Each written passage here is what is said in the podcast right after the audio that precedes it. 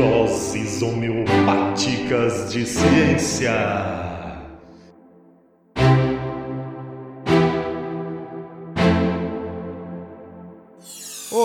Olá, pessoal, bem-vindos a mais esse DHC do Ensinecast. Aqui quem fala é o James, biólogo, professor, educador ambiental e ecólogo. Hoje eu tô aqui para falar um pouco de ciência, um pouco da classificação da ciência e como categorizar a ciência em diferentes áreas em determinadas ocasiões pode ser algo muito perigoso. Então, antes da gente começar o DHC de hoje, eu só queria deixar algumas coisas bem claras. Bem, a primeira coisa é que a gente está mudando o nosso serviço de hospedagem. A gente está migrando agora para o Enco. O que é um serviço de hospedagem para quem não conhece em podcast. É um site onde ficam salvos os nossos episódios, as nossas postagens de áudio, né? E esses sites são responsáveis por encaminhar os nossos áudios para outros servidores, no caso os reprodutores de áudio. Ou seja, a gente tem um site que ele é responsável por distribuir todos os nossos episódios no seu Spotify, no seu iTunes ou Apple Podcasts e demais reprodutores de áudio. Então, fiquem bem antenados que a gente está melhorando esse serviço. Se alguma coisa atípica acontecer, ficar algo estranho, pode procurar procurar a gente se você estiver ouvindo esse DHC e souber que isso pode acontecer. Então, para mais gente ouvir o Ensinecast, eu queria também pedir para todo mundo ajudar a divulgar a gente. Envie o link de um episódio bacana para um amigo, siga a gente no Instagram e Twitter, comente os nossos, as nossas postagens para que a gente melhore, para que a gente cresça mais e para que vocês discordem da gente, a gente construa melhor o conhecimento que a gente vai consolidando a cada episódio. Então isso é muito bacana, que haja interação. Se vocês acharem que a gente falou algo que vocês não concordam ou que está errado, por favor nos procurem, podem comentar, podem divulgar o Ensinecast. É só assim que um podcast cresce bem. Mas vamos lá para o episódio de hoje, pessoal.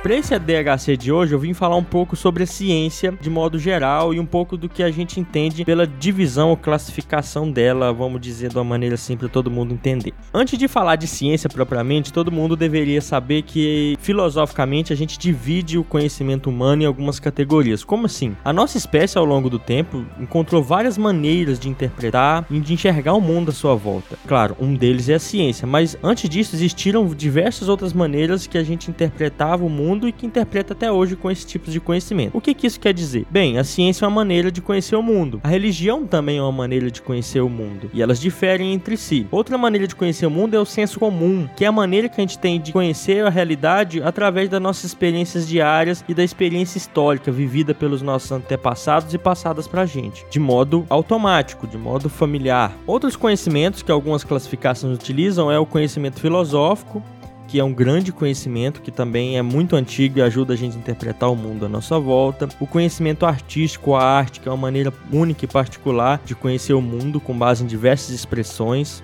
E por fim, a ciência. Bem, mas o que é ciência? Se eu pudesse resumir ciência em uma frase, eu diria que a ciência é todo um corpo de conhecimentos, um dos tipos de conhecimento humano, que é socialmente construído, ou seja, construído em sociedade pela nossa espécie em conjunto ao longo do tempo. E esse conhecimento ele é baseado em evidências, principalmente. Então, nada na ciência pode ser afirmado sem evidências sólidas, sem evidências principalmente contestáveis. E aí que a gente entra num aspecto muito bacana da ciência, que é o erro. A ciência se baseia no erro. Então, todo cientista, quando começa sua carreira, tem que aceitar que as hipóteses, que as ideias, que as descrições que ele cria do mundo podem e serão colocadas à prova. E que os erros que forem encontrados nos seus trabalhos, nessas pesquisas e na ciência como um todo, ela pode mudar com o tempo, ela pode ser questionada. E é isso que torna a ciência um corpo de conhecimento tão sólido, porque ela deve e vai ser colocada à prova o tempo todo. Por isso que a ciência nos trouxe grandes avanços, é claro, também grandes retrocessos, não é? Assim como a educação, a ciência também pode ser usada para objetivos vilanescos, objetivos mais obscuros. Depois de falar um pouco desses conhecimentos humanos e um pouco do que é a ciência, a gente tem que falar um pouco de como a gente divide ela. Algumas pessoas dividem a ciência quanto à sua aplicabilidade.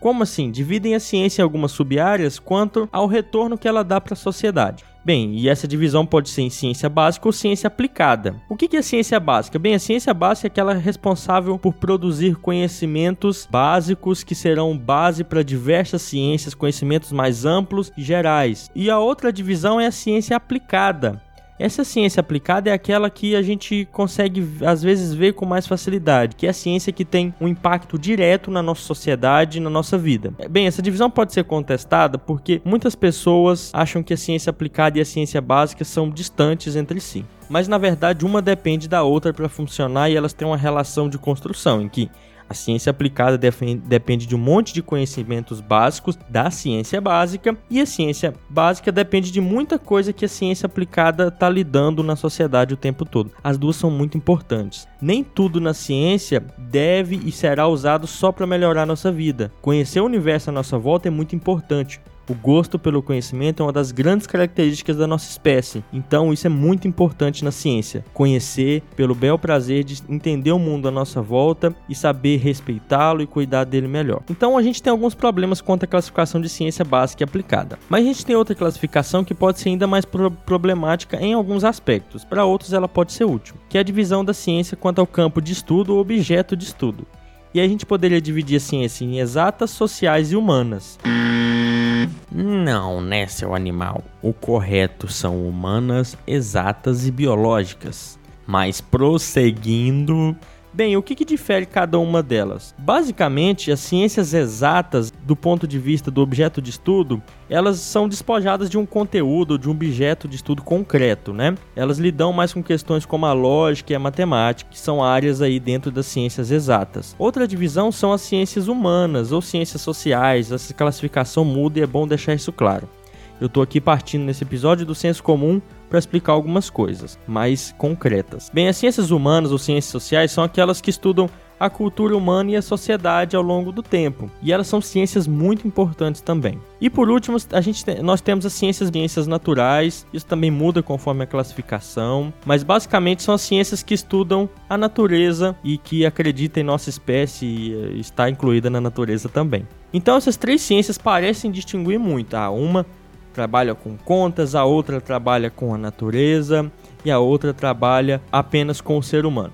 Bem, não é assim que a coisa funciona na prática. Cada ciência depende uma da outra e isso a gente vai ver um pouco com um exemplo. Então, por vários motivos, pode ser muito perigoso isolar com tanta ênfase a ciências humanas, exatas e biológicas. Muitas pessoas enxergam tal divisão com uma falsa impressão de que as três áreas divergem a um ponto que elas nem podem participar em conjunto com explicações para o mundo quem tá ouvindo esse, esse podcast nunca ouviu alguém falando algo assim, bem, eu sou de humanas, logo eu não gosto de exatas e não gosto de matemática. Ou o contrário, quem diz que não precisa entender a sociedade como ela funciona porque é de exatas. Ou ainda quem é de biológica dizer que vai trabalhar com animais e plantas para não mexer com gente e não fazer contas. Bem, o que acontece na prática é que a ciência como um todo, para ela funcionar de uma maneira mais eficiente, ela precisa interagir e utilizar as diferentes áreas do conhecimento para formar teorias mais sólidas e coesas. Bem, o que, que, isso quer dizer? Eu vou responder essa pergunta com um exemplo. Então imagine que você é um biólogo. O que, que um biólogo pode fazer? Bem, a primeira coisa que vem à sua cabeça é que um biólogo é um profissional que trabalha com plantas e bichos. Na verdade, um biólogo faz muito mais que isso, mas esse não é o tema do episódio. Vamos seguir com o nosso exemplo. Então, imagine que você é um biólogo que trabalha com animais silvestres, especificamente com tamanduás. E você escolheu trabalhar com esse bicho porque você não gosta de matemática, não é bom com equações ou com lógica talvez, e você escolheu trabalhar com isso porque também você não gosta de trabalhar com pessoas diretamente. Bem, um dia seu orientador então decide te mandar para trabalhar em campo, porque uma hora ou outra você ia precisar fazer isso. Mas você vai sozinho num carro da sua instituição com dinheiro público. Então você vai ter que ir para campo e coletar uma série de dados de tamanduás de uma determinada região do cerrado. Bem, a primeira coisa que você descobre é que como seu trabalho vai receber dinheiro do governo, você precisa mostrar para os seus patrocinadores, a sociedade, como e onde você gastou o seu dinheiro da sua viagem, que vai ser uma viagem longa de campo. E você precisa se organizar muito bem financeiramente. E também você vai precisar para isso conseguir notas fiscais, cupons e outras coisas onde você consumir.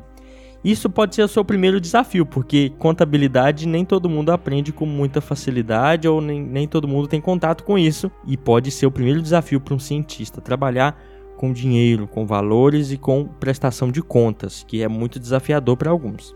Quando você chega nas fazendas onde você vai trabalhar com esses tamanduás, você precisa chegar até as matas que você quer encontrar esses bichos ou saber de relatos de onde as pessoas costumam os verem, onde as pessoas costumam ver esses bichos. Bem, E, e para isso você precisa, é claro, conversar com as pessoas da zona rural, que são pessoas com um contexto completamente diferente do seu. Você provavelmente é um cientista, trabalha na faculdade, tem pessoas que conversam da mesma maneira que você. Em uma realidade diferente, as pessoas têm uma linguagem diferente, elas têm os próprios hábitos, e se você chegar da maneira que você quer, falando com termos técnicos da ciência, da universidade para essas pessoas, você pode perder o contato com elas e perder a empatia delas, que isso é muito importante para um pesquisador de campo. Aqui você encontra seu segundo grande desafio, que é lidar com pessoas, porque sua pesquisa depende do respeito, da compreensão e da ajuda delas. E para conquistar essa receptividade das pessoas, você precisa saber interagir. Você precisa saber transpor o conhecimento complexo, cheio de termos técnicos da universidade, para um conhecimento mais popular, com uma linguagem mais acessível, para que você consiga explicar as mesmas coisas, só que sem aquele recheio de termos técnicos e palavras que nem todo mundo entende que não é da sua área muita gente tem dificuldade nessa etapa e perde a empatia das pessoas. Um bom pesquisador, um bom cientista, precisa saber dialogar com pessoas. Bem, antes de sair de viagem, seu orientador também te explicou o que, que você deveria coletar desses animais que você encontrasse, desses tamanduás. Você deveria coletar, vamos usar exemplos aqui, quantas colônias esses animais estavam comendo, colônias de cupins, quantos tamanduás você encontrou, é claro, você também deveria contar quantas espécies de cupins e formigas esses tamanduás se alimentavam. Você deveria, se possível, capturar tamanduás com cuidado, extrair o sangue, pesar esses animais e fazer uma série de coletas de medições desses bichos para saber a nutrição deles. Se eles são animais que estão bem nutridos, né? Então você foi para campo, coletou um monte de dados sobre esse tamanduá, sobre o que eles comem, quanto eles comem, onde eles vivem, qual o peso desses bichos, o sangue deles. E quando você retorna para o seu orientador com esse monte de dados, ele te explica que você vai fazer, ter que fazer um monte de análises estatísticas com esses números que você conseguiu, que são equações matemáticas para que seus dados comecem a explicar o fenômeno com mais segurança. Isso é um resumo bem simplório da estatística, ela é muito mais que isso. E para isso você vai ter que ler livros e aprender, além de equações, a maneira como fazê-las, provavelmente no computador, para comparar a alimentação dos tamanduás da sua região com tamanduás avaliados por outras pessoas. Provavelmente, depois de, depois de organizar os seus dados e começar essas análises estatísticas, você vai ter milhares de números, tanto de dados de alimentação desses bichos, quanto de dados sanguíneos dele, você vai ter muita coisa para analisar.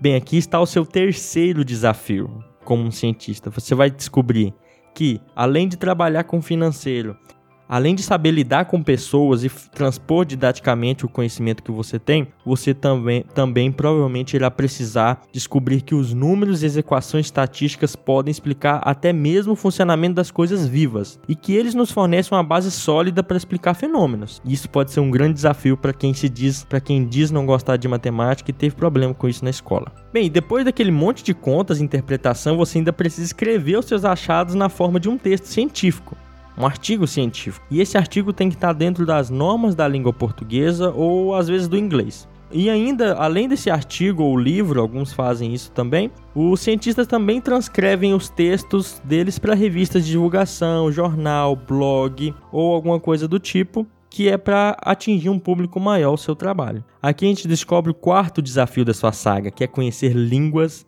e a gramática. Bem, então imagine que agora, depois de escrever o seu trabalho, você ainda descobre que os tamanduás que você encontrou estavam todos subnutridos e com problemas sérios de saúde porque sua alimentação não estava muito boa. Ainda você se depara com um fato bem preocupante, que o que deixou esses tamanduás tão subnutridos é o fato de que o inseto que falta na sua alimentação morreu porque os agrotóxicos de uma indústria canavieira próxima de plantações de cana estão matando esses cupins, cupins esses que eram os grandes responsáveis pelo sucesso nutritivo desses tamanduás. Depois de encontrar algo tão preocupante, você decide procurar o secretário do meio ambiente ou o prefeito da cidade para falar do problema e pedir soluções quanto à legislação de agrotóxicos. Aqui a gente encontra um desafio maior ainda, né? Que é o fato de os tamanduás que você está vendo morrer e definhar estão assim por uma decisão política do prefeito em doar a área para uma indústria. E seu último desafio é conhecer a legislação e saber se realmente os tamanduás têm o direito de morrer como eles estão morrendo por uma escolha humana. Bem, no final das contas, o que todo bom cientista descobre é que não existem ilhas de áreas de conhecimento iso completamente isoladas, mas que sim, hora ou outra nós vamos precisar de outros campos para complementar os nossos. Mesmo que o objeto de estudo de algum cientista seja de determinada área, as áreas de outras ciências podem ser complementares em diversas ocasiões, ou seja, mesmo que você seja um biólogo, dentro do campo das ciências biológicas ou ciências naturais, você vai precisar de diversos outros conhecimentos de diversas outras áreas para completar sua área. Ou melhor ainda, você vai precisar de diversos outros profissionais para te ajudar. Porque beleza, talvez seja muito complexo para você aprender estatística e você não saiba nem por onde começar. Então, quem sabe a ajuda de um matemático vem a calhar. Não é que você precisa saber de tudo, pelo menos sozinho. Se você quiser, é possível mas é melhor que você também trabalhe em equipe com profissionais de outras áreas da ciência. O que eu quero dizer aqui é que a gente perde muito dividindo com tanto afinco em determinadas ocasiões a ciência dando a impressão aos jovens que estão ingressando na carreira técnica ou científica que você só pode pertencer a um desses clãs. O clã das biológicas, o clã das humanas o clã das exatas. Quem nunca viu um meme com isso? Parece que cada um tem o seu perfil. Não é assim que as coisas devem funcionar. Quando fragmentada dessa maneira, a ciência perde muita informação que pode advir de outras áreas para complementar teorias. Uma teoria fica muito mais sólida quando ela tem apoio de diversas áreas. E bem, como tudo na internet, o debate que cada área da ciência tem seu clã foi catalisado, criando uma falsa perspectiva que o cientista de cada área tem seu perfil ou estereótipo. Além desse debate, e como boa parte dos debates na internet ser raso e pouco coeso, ele nos desvia para uma visão determinista da ciência que pode levar muitos futuros cientistas a criar preconceitos contra outras áreas, sem realmente conhecer esses campos do conhecimento. É comum ver em muitos acadêmicos e até professores, pesquisadores, essa falta noção de que existem fronteiras tão deterministas na ciência. Bem, é claro, em algumas ocasiões essa divisão da ciência em humanas, biológicas e exatas pode ser útil, até para conseguir fomento, para entender realmente qual é o objeto de estudo. O que não é útil é achar que essa divisão tem que, que essa divisão tem que criar barreiras ou limites para o conhecimento científico. Muito obrigado, pessoal. Esse foi mais um DHC do EnsineCast. Se você discorda desse episódio, quer fazer sugestões ou comentários, você pode procurar a gente como sempre. Como um bom cientista, a gente está aqui para corrigir os erros. Muito obrigado e até o próximo episódio.